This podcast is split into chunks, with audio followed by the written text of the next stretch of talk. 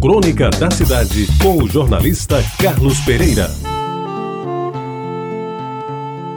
Meus amigos, eu até pensava que tinha visto tudo aquilo que aconteceu numa sexta-feira de agosto de um ano que eu não lembro. Sabia de todos os detalhes, recordava o momento em que o sol começou a amarelar, o tempo foi escurecendo e o povo foi correndo para dentro de casa, onde no quintal as galinhas cacarejavam e subiam ao puleiro mais próximo. Havia como se fosse um silêncio consentido, e os mais velhos se escusavam de responder aos meninos mais afoitos. O que é que está havendo? É verdade que o mundo vai se acabar?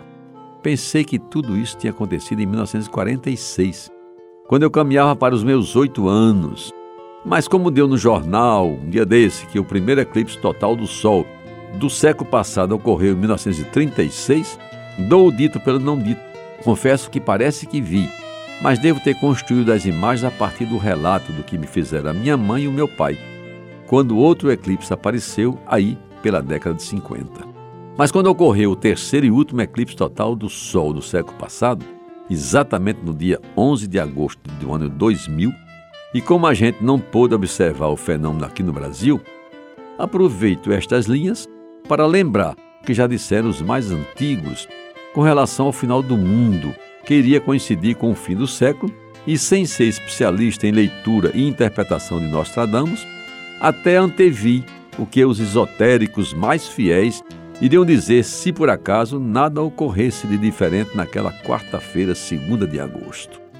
Certamente iriam dizer que ainda não foi desta vez que um grande clarão apareceu no céu e de lá desceram chamas e uma grande bola de fogo caiu sobre a terra.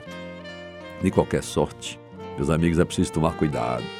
Se não com alguma quarta-feira em que se anuncia o fim do mundo, mas principalmente com a sexta-feira, que é 13 e é de agosto. De modo que algumas providências acauteladoras devem ser tomadas. Entre outras, destaco sem ordem de importância. Quando acontecer uma sexta-feira, 13 de agosto, antes de sair de casa, verifique se está chovendo. Em caso positivo, não deixe de levar consigo um bom guarda-chuva. Cuidado, porém, para que o guarda-chuva não tenha ponta fina, pois isso poderá atrair um raio e aí poderá acontecer o fim do seu mundo. Segundo, não pague nenhum compromisso que se vença numa sexta-feira, 13 de agosto.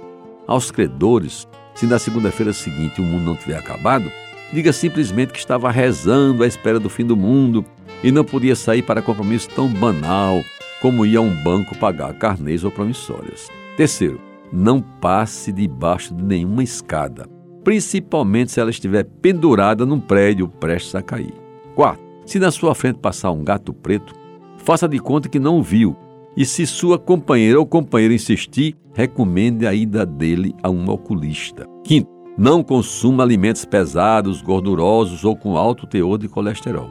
O mundo pode não acabar na sexta-feira, 13 de agosto, e você poderá passar o sábado com uma tremenda dor de barriga. E finalmente, se nada quanto se anuncia vier a ocorrer, acredite firmemente em Deus e siga em frente, tentando fazer o bem a todos e aguardando um novo eclipse total do Sol ou mais uma sexta-feira, 13 de agosto. De preferência, com muita saúde e pleno de felicidades. Você ouviu Crônica da Cidade com o jornalista Carlos Pereira.